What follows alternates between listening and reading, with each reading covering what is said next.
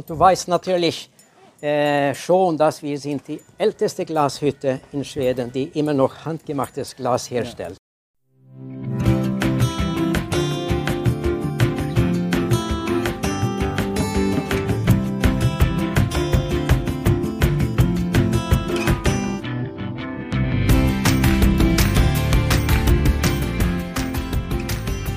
Entdecke Schweden zusammen mit Elchkuss.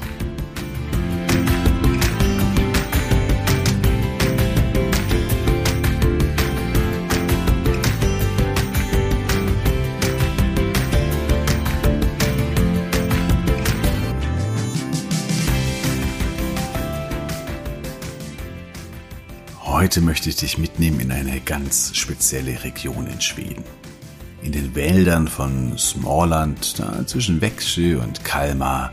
Dort gibt es einiges an, ja, an Industrie, an Manufakturen. Es ist laut, es ist heiß und gleichzeitig auch irgendwie sehr idyllisch und fast ein bisschen romantisch. Denn wir befinden uns hier im Glasreich, im Glasriket, wie es auf Schwedisch heißt. Und hier in das Glasriket, da will ich dich heute mitnehmen. Du hast am Anfang schon gehört, da hast du Bu gehört. Bu hat mich durch die Glashütte von äh, Costa geführt. Costa, das ist die älteste Glashütte, die sich heute noch in äh, Betrieb befindet. 1742 wurde sie gegründet und ja, hat damit also schon einiges an äh, Geschichte hinter sich. Ja, und in diese Region, da nehme ich dich heute mit. Mein Name ist Ju von Elchkus. Schön, dass du heute wieder dabei bist. Ja, Smallland oder die smallländischen Wälder. In Smallland gibt es unglaublich viel Wald. Also prinzipiell gibt es in äh, vielen Regionen Schwedens viel Wald. Hm, aber unter anderem auch in Smallland und das ist für Glasbläserei natürlich ein riesengroßer Standortvorteil. Denn man braucht viel Holz. Also, oder mal anders gesagt, man braucht Unmengen an Energie. Und diese Energie, die kam früher eben durch, durch das Holz. Man muss die Öfen dauerhaft anheizen, braucht wirklich eine enorme Hitze und ja, das ist sehr, sehr energieintensiv. Auch Sand ist notwendig. Der Sand, so erklärt mir Bu später, der wird mittlerweile aber importiert aus Belgien. Dazu kommen wir aber später auch noch mehr. Und der Vorteil oder ein weiterer Standortvorteil, weshalb sich diese vielen Glasbläsereien gerade im Klaus Rieket in Smallland angesiedelt haben. Und das liegt auch an der Politik. Es gab einfach einige Politiker im 18. Jahrhundert, die haben das forciert. Die wollten, dass sich hier in einer Region, in der es ansonsten ja nicht viel gab, außer eben Wald, dass sich hier etwas ansiedelt. Und sie lockten dann regelrecht Unternehmer her, indem sie ihm auch Wald zum Beispiel verschenkten, äh, indem sie politisch alles möglich machten, damit sich hier eben Industrie ansiedeln kann. Und deswegen wird seit dem 18. Jahrhundert hier im Glasriket im südlichen Smallland sehr, sehr viel Glas geblasen. Es gab im Lauf der Geschichte über 100 Glasbläsereien, größere, kleinere, manche gab es nur relativ kurz. Manche wie Costa schon seit über 250 Jahren. Heute gibt es nicht mehr so wahnsinnig viele. Es ist ein Geschäft, das sich im industriellen Bereich natürlich nicht mehr so sehr lohnt, im künstlerischen Bereich schon eher. Und ja, deswegen gibt es eigentlich heute noch vier wirklich größere Hütten. Das ist einmal Costa Boda, mittlerweile mit Orreforsch zusammen von Costa kommt eher das, ja, das kunstvoll, fantasievolle, die sehr viele bunte Kreationen irgendwie haben. Oreforsch ist in der Tendenz eher ein bisschen das klassische Glas, was nicht bemalt ist, das eher auch so für den Alltagsgebrauch auch gedacht ist.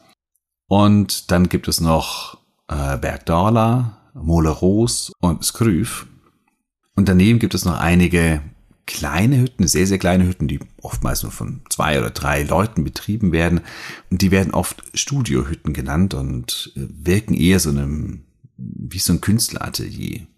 Und das, was sie herstellen, ist auch, so würde ich sagen, eher Kunst und viel weniger so ein Alltagsprodukt, also Teller, Gläser oder wie auch immer, sondern es sind eher wirklich sehr, sehr kunstvolle Dinge. In Tranchö beispielsweise, das liegt nur wenige Kilometer südlich von Costa Dort befindet sich Magma Art Class. Das sind zwei Glasbläser, die hier eben sehr, sehr kunstvolle Produkte machen. Da komme ich aber auch später nochmal darauf zurück. Egal ob es große oder kleine Hütten gibt, du kannst überall viel erleben. Bei vielen Hütten kann man eben auch zuschauen, wie Glas geblasen wird. Es ist auch für Kinder unglaublich spannend, wie diese flüssige Glasmasse aus dem Ofen geholt wird und wie dann so Stück für Stück daraus etwas wird. Und das ist nicht nur für Kinder interessant und spannend, natürlich auch für Erwachsene, das zuzuschauen, aber gerade eben auch für Kinder. Und dann vielleicht eher für Erwachsene interessant. Überall gibt es auch immer einen Shop dabei. Das heißt, man kann auch überall einkaufen, diese Glasprodukte. Die sind teilweise nicht ganz billig, aber es ist eben auch richtiges, echtes Handwerk. Der Vorteil ist, dass man bei fast allen Hütten in den Shops auch zweite Wahlartikel kaufen kann. Und wie es oft bei zweite Wahl ist, da ist irgendwo ein winzig kleiner Fehler, irgendein Farbfehler oder irgendwas ganz Kleines, was dir als Laie oftmals gar nicht auffällt und nicht richtig auffällt. Aber das Produkt ist nicht perfekt, deswegen zweite Wahl und ein bisschen günstiger.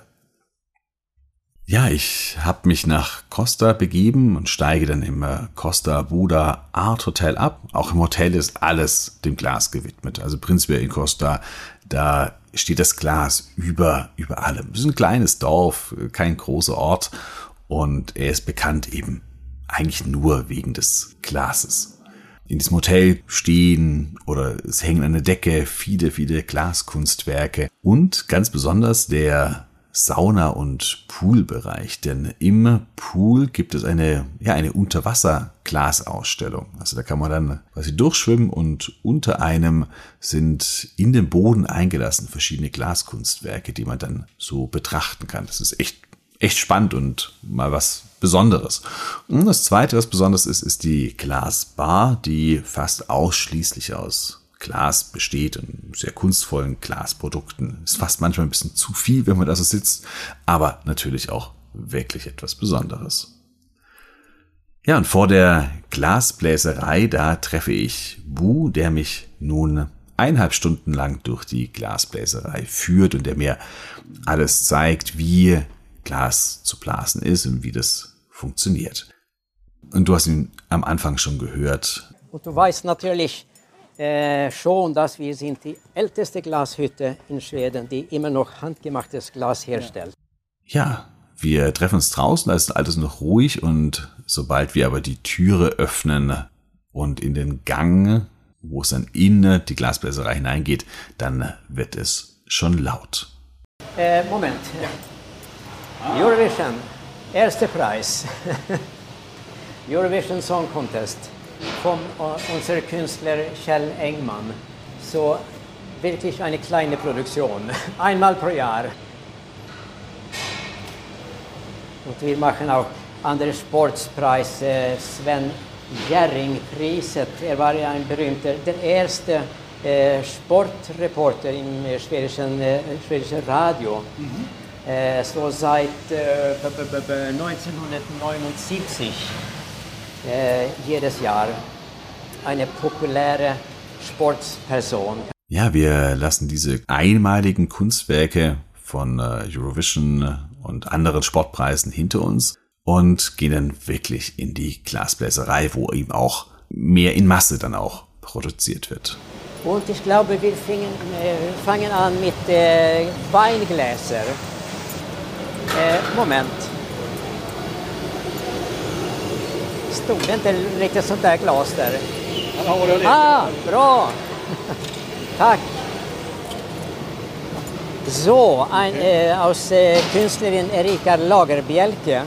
Und mhm. wie du siehst gibt es also einen Tropfen, kann man fast sagen, ja. im Stil.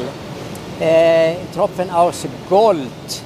Und das ist, weil Erika Lagerbjelke hat seit 40 Jahren hier gearbeitet, mhm. also als äh, Künstlerin, Designerin. So ein Jubiläumsglas kann man sagen mit Gold. Ansonsten ist es äh, blau oder äh, schwarz, diese Tropfen.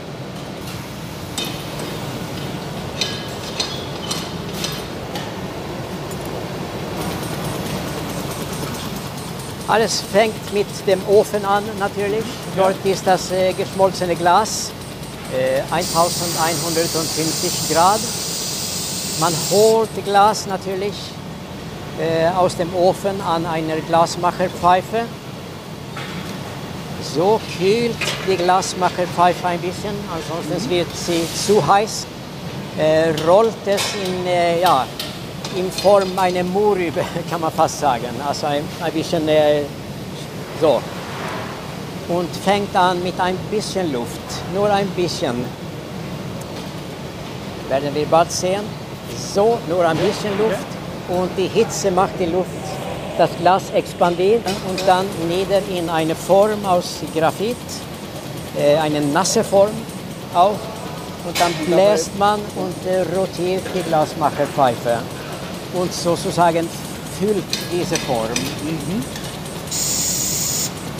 Und fertig und es gibt auch ein bisschen Glas am Boden äh, und das wird später den, der Stil.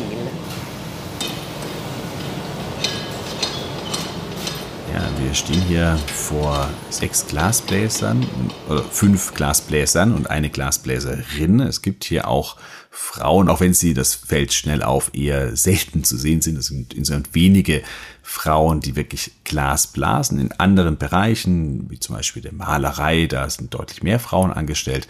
Aber bei den Glasbläsern, das scheint eine Männerdomäne noch zu sein. Ja, und diese sechs Glasbläser, die stehen in einem bestimmten Bereich und es ist ganz witzig zu sehen, wie sie ganz spezielle Schritte immer wieder durchlaufen und sie laufen eigentlich bei immer im Kreis, holen am Anfang das Glas heraus, dann wird es eben mit den ersten Schritten, so wie es wir gerade gehört haben, ähm, geblasen und vorbereitet und bis sie am Schluss dann quasi das Glas dann abgeben bei demjenigen, der den Stiel zieht. Da kommen wir gleich noch dazu. Und so gehen sie eigentlich immer im äh, Kreis vor diesem Ofen mit 1150 Grad. Das ist auch wirklich auch heiß natürlich hier. Sehr konzentriert sind sie. Es wird gar nicht so wahnsinnig viel gesprochen, weil sie doch immer sehr mit ihrem Produkt dann beschäftigt sind. Und dieses Sechser-Team, das schafft ungefähr 90 Gläser pro Stunde. Das ist schon eigentlich ein ganz guter Schnitt. Ja, du hast gerade eben gehört, hier werden Weingläser produziert, die unten so, ja, so einen goldenen Tropfen im Übergang von Stiel zu Glas haben. Und das ist natürlich auch etwas Besonderes, wie dieser Tropfen in das Glas hineinkommt. Jetzt aber wir werden sehen, wie man diese Goldtropfen macht. So, komm bitte und beobachtet hier. Man macht also mit Druckluft eine Luftblase und ja, schwierig zu sehen. Ja. Und dort spritzt man also ah, okay die goldene Farbe, goldene Farbe. Und dann später wird der Stiel gezogen und dann bleibt natürlich diese, diese Tropfen im Stiel. Und am Schluss stehen wir noch bei der Maschine, die den Stiel des Glases zieht. Das ist auch sehr spannend. Der siebte Mitarbeiter, kann man sagen, ist die, die gelbe Maschine, weil diese Maschine zieht langsam den Stiel. So früher machte man das äh, ja, wirklich mit der Hand. Mit ein, einem speziellen Werkzeug. Aber heutzutage wird das also mit dieser Maschine gemacht. So ist wirklich äh, der siebte Mitarbeiter. Ein bisschen schwierig zu observieren, aber in der Mitte, dort wird also der Stil gezogen. Äh, bitte beobachten das nächste in der Mitte zwei kleine Hände sozusagen, greift ringsum das weiche Glas und langsam, sehr, sehr langsam zieht den Stiel. Und dann wird noch am Schluss der Boden gemacht. Und der Boden, das ist äh, eine schwierige Aufgabe, weil das natürlich auch sehr entscheidend ist, ob ein Glas dann auch wirklich gerade steht. Ich werde das später dann auch merken. Ich mache dann selber ein Glas und gerade der Boden, das ist so eine gewisse Herausforderung. Und dann braucht man also dieses spezielles Werkzeug und macht, also hier ist der, der Stiel ja. und hier ist das weiche Glas zum Fuß. Äh, du kannst es besser hier sehen, aber dieses wirklich spezielles Werkzeug. So, dieses spezielles Werkzeug macht den Fuß flach Und das ist also die, die schwierigste Aufgabe im, im ganzen äh, Team. Ja? ja. Okay. Man hat nur eine Chance sozusagen. Ja, wir gehen ein bisschen weiter, schauen uns um. Es ist äh, in dieser Fabrikhalle ist eine riesige Halle und äh, überall arbeiten solche Teams, wie wir gerade eben das Weinglas-Team beobachtet haben. Da gibt es zu allen möglichen anderen Produkten, die sie hergestellt werden, unterschiedliche Teams. Mal sind sie größer, mal sind es nur zwei oder drei Leute. Mal arbeiten sechs, sieben Leute an einem Produkt. Und alles sieht immer sehr, sehr routiniert aus. Dabei ist es durchaus laut, es zischt immer mal wieder, wenn irgendwelche Öfen irgendwo aufgehen. Es ist extrem warm. Auch die meisten haben hier kurze Hose und T-Shirt an und so sind sie eigentlich das ganze Jahr über gekleidet. Also auch im tiefsten Winter haben sie hier drin eben nur kurze Hose und T-Shirt. Ich frage nach, ob die alle eine Ausbildung haben. Also man kann sich zum Glasbläser, zur Glasbläserin ausbilden. Ja, kann man sagen, ja. Man kann sich ausbilden in äh, Pukeberg in Nybro. Mhm. Das gibt es eine Glasschule für äh, ja, Schweden und ja, den ganzen Welt kann man sagen. Dort kann man also das Glasblasen lernen, aber viel oft ist es so, dass man hat einen Vater, einen Großvater und so weiter und so weiter. Ich kann dir ein bisschen später äh, zeigen ein äh, Beispiel. Johann Heinze kam hier 1748 und äh, er wurde Vorfahr für äh, sechs Generationen Glasbläser und der letzte machte Feierabend 1981. Äh, so, also sehr, sehr oft ist es also Bruder, Schwester, Vater, weiter und so weiter. Und ich frage noch nach, welche Fähigkeiten man denn als Glasbläser braucht, ob man denn zum Beispiel eine gute Lunge braucht. Nee, nicht wichtig. Also man, man bläst, wie du, ja, wir können ein bisschen weitergehen, dann siehst du, dass man bläst nur ein bisschen pro Mal sozusagen. Nicht alles auf einmal, sondern ein bisschen, dann formt man das Glas weiter, bläst ein bisschen mehr und formt das Glas. Okay, also eine gute Lunge ist gar nicht so wichtig. Es kommt vielmehr auf die Technik, auf das Geschick, auf die Routinen auch an. Also, dass man da, da Fähigkeiten entwickelt. Wir gehen nun weiter zum Kühlofen. Jedes Produkt muss in einen Kühlofen, nachdem es geblasen wurde. Ansonsten würde es irgendwann mal, würden sich Spannungen im Glas aufbauen es würde einfach explodieren. Und hier ist also äh, der Kühlofen. Das hat eine Temperatur von 600 Grad auch. Und es gibt ein Förderband. Äh, das geht also sehr, sehr, sehr langsam. Es dauert ungefähr äh, drei oder vier Stunden für ein Glas eine Strecke von 20 Meter oder so zu fahren und dann sinkt die Temperatur also sehr, sehr, sehr, sehr langsam. Und dann befreit man das Glas von Spannungen, kann man. So das ist äh, sehr, sehr wichtig, dass es sehr, sehr langsam geht. Aber ich öffne alle diese drei Lücken äh, ein bisschen. Man kann nicht äh, zu, äh, zu lange die Lücken öffnen ja, haben, ja, ja. weil es, dann wird es also zu kalt.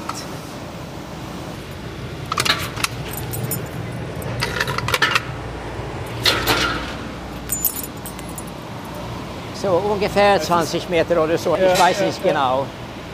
Ja, nachdem wir hier ein bisschen vor diesem Kühlofen gestanden haben und beobachtet haben, wie die Gläser wirklich in, äh, im Schneckentempo da hindurchfahren, diese 20 Meter, wie gesagt, viele sind eben mehrere Stunden dann in diesem Kühlofen, bis sie eben so langsam Schritt für Schritt runtergekühlt werden.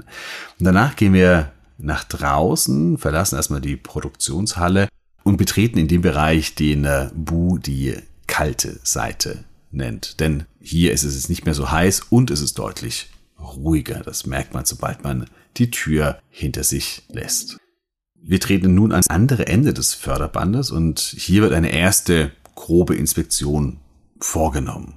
Die Gläser, die Weingläser, die wir vorhin äh, beobachtet haben bei der Produktion, das ist ganz interessant, die haben jetzt oben noch eine Kappe also dort, wo die Glasmacherpfeife war, dort ist noch so eine, so eine Kappe und die muss noch irgendwie weggesprengt werden. Sprengung, so nennt man das.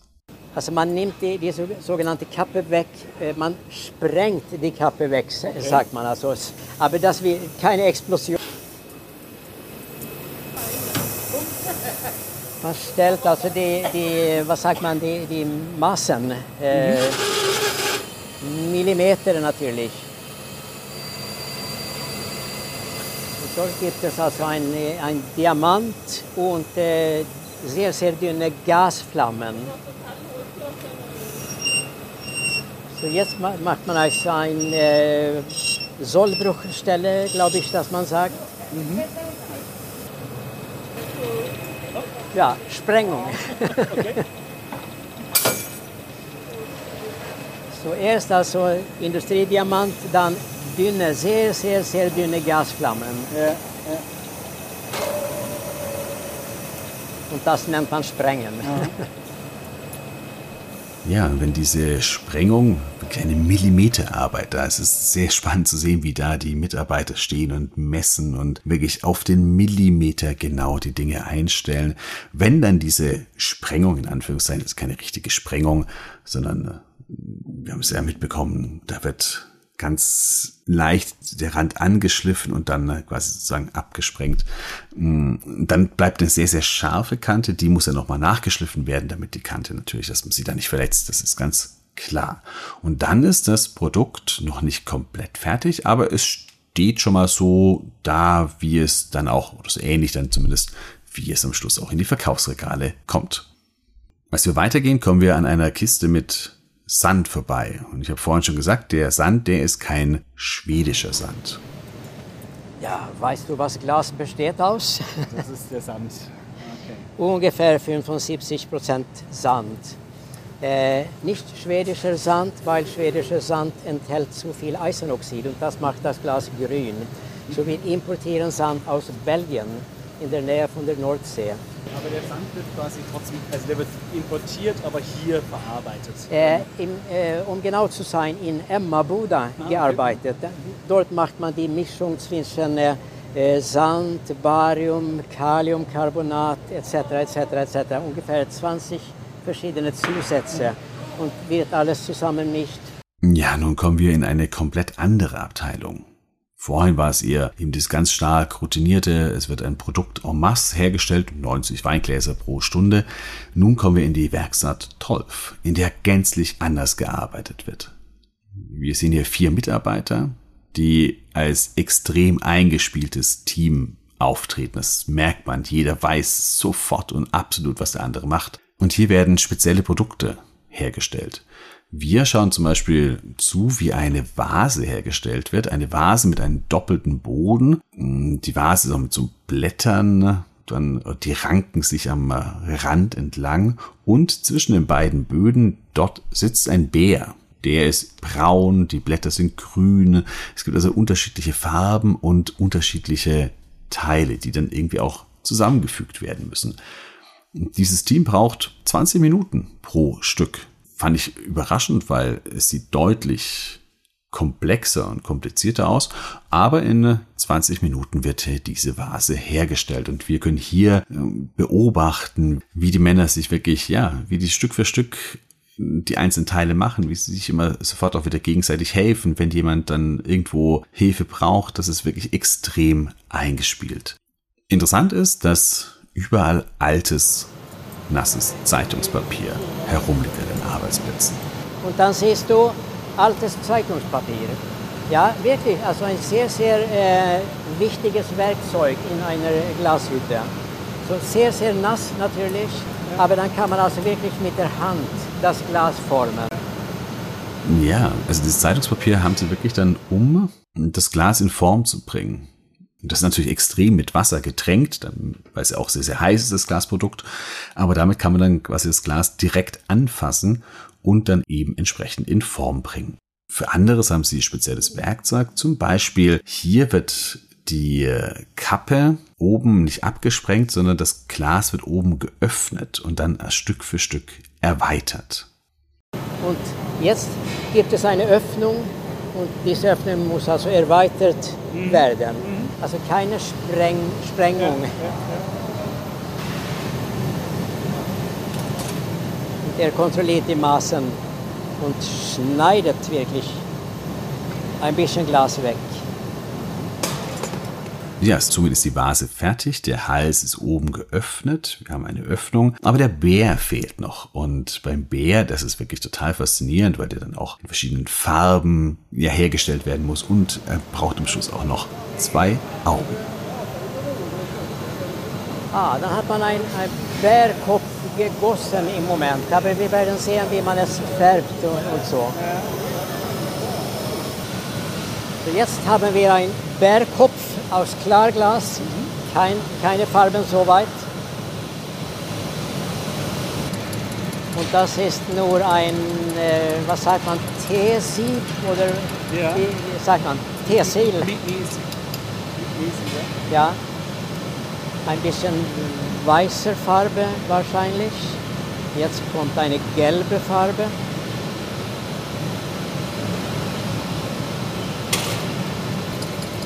Und das ist also fein gemahlenes, gefärbtes Glas. So es ist keine Farben sozusagen, es ist Glas wirklich. Äh, und das schmelzt also im Erhitzungsofen äh, und bildet eine ja, ebene Oberfläche kann man sagen. Die braune Farbe muss es sein. Farben kann man also schwierig zu sehen, weil das Glas so heiß ist. Immer orange. Die Ohren wird geschaffen. Und ein bisschen näher. Aber soweit keine Augen, keine Nase. Druckluft äh, kühlt das Glas. Und dünne Glasstäbchen wird gehitzt. Und eine Auge. Und noch eine. So. Und noch einmal erhitzt, sodass es alles schmelzt. So, ja, fast schmelzt. Und was passiert hier? Ja. Noch einmal Zeitungspapier. Nasses Zeitungspapier wird gebraucht. Fertig. Är bra. Als wir hier so stehen und die vier Männer beim Arbeiten beobachten, ruft mich Bu auch mal an einen Ofen, dass wir hier mal näher in den Ofen hineinschauen können.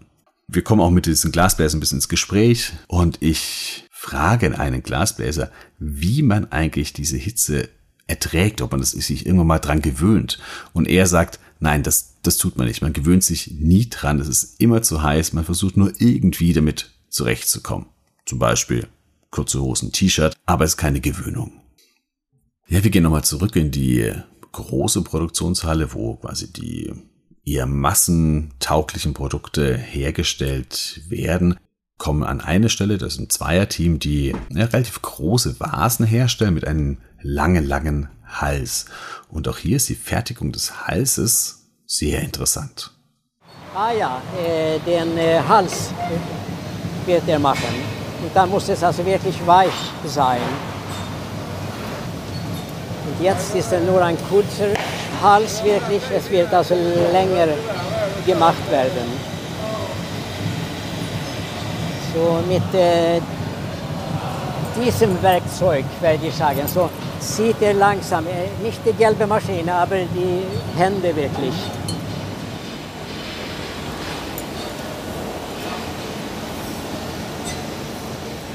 Du siehst, dass das Glas wirklich heiß und äh, weich ist im Moment.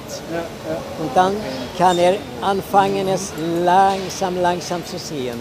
Ja, im weiteren Verlauf gehen wir noch in so ein Lager nebenan. Dort steht ein alter Tiegel, quasi, die, aus denen die Öfen bestehen. Da kann man den noch ein bisschen anschauen, wie die aufgebaut sind, wie die funktionieren. Und dann gehen wir noch in die Schleiferei. Auch in der Schleiferei ist es sehr, sehr laut. Klar, hier wird das Glas geschliffen, manches wird glatt geschliffen, manches wird matt geschliffen. Auch das unglaublich spannend, wie hier, wie hier die Dinge entstehen. Und man merkt auch, wenn ein Glas quasi aus dem Glasofen oder wenn es fertig geblasen ist, dann steht es eigentlich immer noch relativ am Anfang des Fertigungsprozesses. Es kommen danach noch einige weitere Schritte. Also wie gesagt, zum Beispiel das Abspringen der Kappe, das Schleifen, und danach noch die Malerwerkstatt. Auch hier schauen wir noch rein.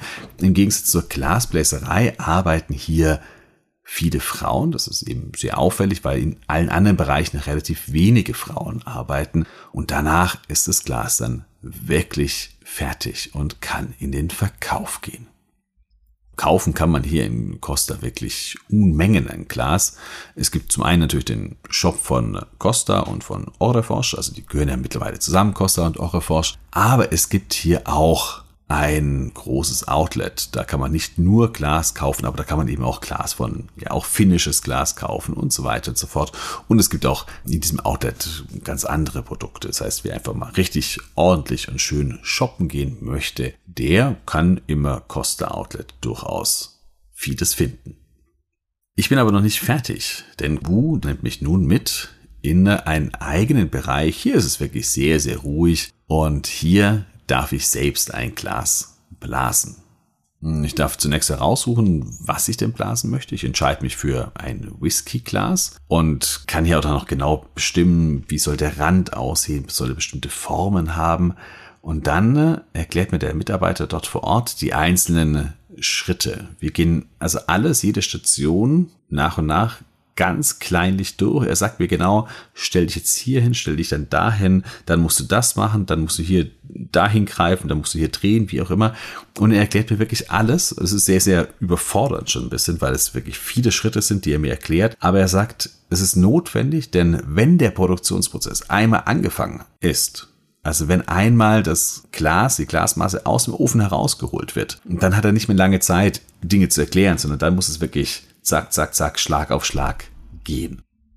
Ja, und dann geht es los. Er holt das Glas aus dem Ofen. Das ist so ein Schritt, den nur er macht, den darf ich nicht selber machen. Aber dann, ja, darf ich eigentlich blasen. Ich darf rollen, ich darf formen, ich darf wieder abkühlen, ich darf wieder neu schmelzen, ich darf die, die Abdruckform für den Glasrand machen und am Schluss auch den Boden glatt schleifen. Und bei all diesen Schritten schaut mir wirklich sehr genau auf die Finger, hilft mir immer mal wieder. Und das brauche ich auch. Ohne die Hilfe des Mitarbeiters wäre ich völlig aufgeschmissen. Hätte keine Chance, da auch nur irgendwie ein vernünftiges Glas herzustellen. Aber so wird das auf jeden Fall. Es hat auch eine gleiche Blautönung. Beim Boden merke ich aber, da muss man wirklich so exakt gerade arbeiten und das mache ich nicht und deswegen steht mein Whiskyglas jetzt eben immer ein bisschen schief. Aber das ist eben die individuelle Note meines Glases. Ja, also das kann man auf jeden Fall machen hier in Costa. Das ist nicht ganz billig, dieses äh, Glas selber zu blasen, aber es ist natürlich wirklich, man hat dann ein Produkt, das so dermaßen individuell ist, viel individueller geht es eigentlich gar nicht. Tipp aber, weil auch dieses Glas natürlich dann am Schluss abgekühlt werden muss. Und bei mir ist es so, ich war am späten Nachmittag dann beim Glasblasen, dass ich dann äh, das Glas erst am nächsten Morgen abholen konnte. Das heißt, das muss man so ein bisschen einplanen, dass da einige Stunden oder eventuell eben auch eine Nacht dazwischen sein müssen, bis man das fertige Produkt dann abholen und mitnehmen kann. Ja, zum Abschluss des Abends gehe ich in äh, das Linnea Art Restaurant. Das liegt direkt beim Hotel oder ist Teil des Hotels, in dem ich auch übernachte, direkt gegenüber der Glashütte. Von außen ist es gar nicht so auffällig, aber von innen ist es wirklich ein besonderes Hotel, denn es ist designt von der Künstlerin Ulrika Hütmann-Vallien und das ist die Ehefrau des Glaskünstlers Bertil Vallien, der vieles äh, auch gestaltet hat in äh, Costa. Und das Essen hier schmeckt extrem gut. Also eine große Empfehlung, wenn du essen gehen magst, dann äh, geh in das Linnea Art Restaurant. Ja, was kann man sonst noch machen, was mit Glas zu tun hat? Ich habe das Costa Outlet schon genannt. Du kannst auch noch in die Costa Art Gallery gehen. So ein kleines Kunstmuseum, wo dann wirklich ganz spezielle Einzelprodukte, kunstvoll gestaltete Produkte präsentiert werden. Schön ist auch, jetzt geht es ja auf den Herbst zu, bald ist Weihnachten und es gibt in Costa auch einen Weihnachtsmarkt. Auch der ist wirklich sehr, sehr schön. Der ist direkt auf dem Gelände der Glashütte. Und da kann man natürlich auch vieles aus Glas kaufen, aber es gibt eben auch andere Produkte, die halt ja, zum Weihnachtsmarkt gehören. Und das ist wirklich schön. Gerade wenn Schnee liegt, dann gibt es hier so eine perfekte Kulisse. Am nächsten Tag mache ich noch einen Abstecher nach Tranchö das habe ich eingangs schon erwähnt, das ist so eine Studiehütte. Magma Art Glass heißt sie. Die wurde von zwei Glasbläsern, Ritzmann und Carlson, gegründet. Seit 2022, also etwas mehr als einem Jahr, haben die ehemaligen Lehrlinge Lars Skülberg und Dan Klausen aber übernommen. Es sind zwei relativ junge Männer noch und hier ist alles gänzlich anders als in Costa. Also Costa war es wirklich sehr laut, heiß, die Dinge wurden nicht alle, aber viele eben auch in Masse produziert. Das war alles sehr, sehr, ja, ganz klar getimed. Es gab einen klaren Rhythmus, wie die Produkte entstehen. Und es war alles sehr, sehr groß. Hier in Tranchö ist alles sehr, sehr klein. Es ist ein winzig kleiner, super idyllischer Ort. Ein kleines Bächlein fließt so durch. Und dann gibt es diese kleine Glashütte. Ist ganz ruhig. Heiß ist es auch, aber es ist sehr, sehr ruhig. Und hier wird Glaskunst hergestellt. Zum Beispiel Pilze. Pilze, die man dazu auch im Garten stellen kann, die ganz, ganz bunt dann vielleicht hinter einem Stein aus Glas hervorwachsen. Also wenn du im Glasreich unterwegs bist, dann würde ich dir empfehlen, beides zu machen. Besuch eine große Hütte, wo eher industriell in Masse auch produziert wird, wo man vieles sehen kann, auch viele unterschiedliche Dinge sehen kann. Aber geh auch in so eine kleine Hütte wo du nochmal ganz andere Einblicke bekommst, wo du vielleicht auch eher ins Gespräch ähm, mit den Glasbläsern kommen kannst. Und wenn du die Möglichkeit hast, mach auch eine Führung, gerade zum Beispiel in Costa oder anderswo, weil es wirklich spannend, wirklich interessant ist, wie hier das Glas so Schritt für Schritt entsteht. Ja, welche Erfahrungen hast du im Glasreich schon gemacht? Warst du schon mal bei einer Führung dabei? Hast du vielleicht selber auch schon mal ein Glas selber geblasen? Wie erging es dir dabei? Hast du Erfolg gehabt oder hast du auch ein eher krummes Whiskyglas hergestellt? Erzähl gerne davon, schreib an elchkus.elchkus.de. Ich freue mich sehr auf deine Nachricht. Und dann wünsche ich dir nun eine wunder wunderschöne Woche. Hatte so bra. Wie hörst.